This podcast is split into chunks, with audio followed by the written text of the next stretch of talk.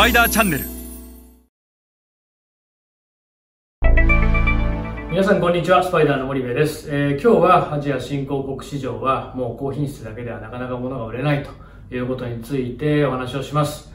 えこのことをしっかりと理解しなければアジア新興国市場の中間層に対して高いマーケットシェアを取ることはできません。え日本の大手の消費財メーカーがなかなかアジア新興国市場で高いマーケットシェアを取れていない理由の一つにこのことが大きくえ起因しています。え今日はアジア新興国市場はもう高品質だけではなかなか物が売れないんだということについて一緒に学んでいきましょう。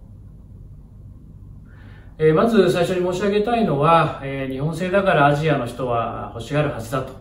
という概念はもう間違っているということです。え日本製だからメイドインジャパンだからメイドバイジャパニーズだから高品質だから高機能だからアジアの人はきっと欲しがるはずだ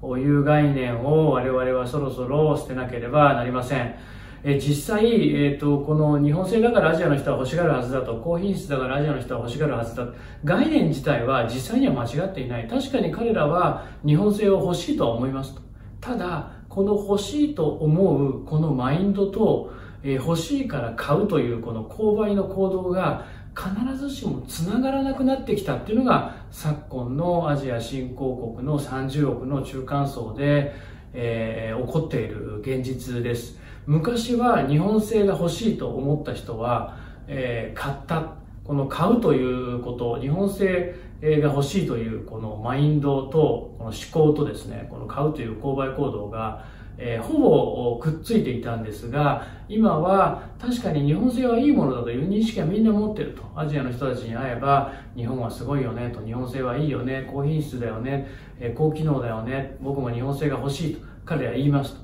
ただ実際に買うかっていうとなかなかその購買行動がつながらなくなってきた。でじゃあなんでこれがつながらなくなってきたのか。昔と何が変わったんだと。我々の品質自体が下がったのかと。我々のブランドが下がったのかと。そうじゃないと。メイドインジャパンは引き続きいいブランドである。そして我々の品質はむしろ昔よりもさらに上がっていると。じゃあなんでアジアの人たちは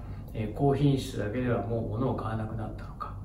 えその理由はえ競争環境です。えいわゆる日本製以外の多くの選択肢は彼らの周りにはある。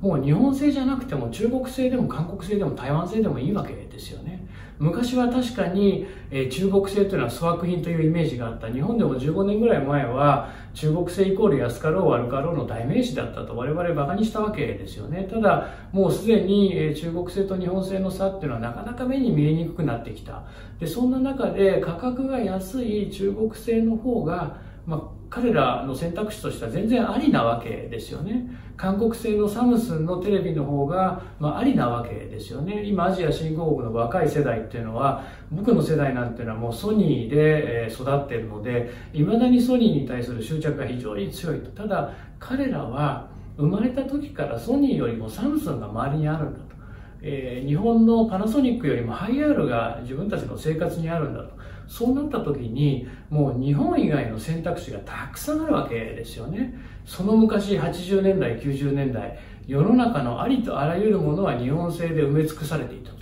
しかしもうそんな時代は唐の昔に過ぎ去っていて、今は中国製や台湾製や韓国製という選択肢がアジア新興国の中間層にはあるわけ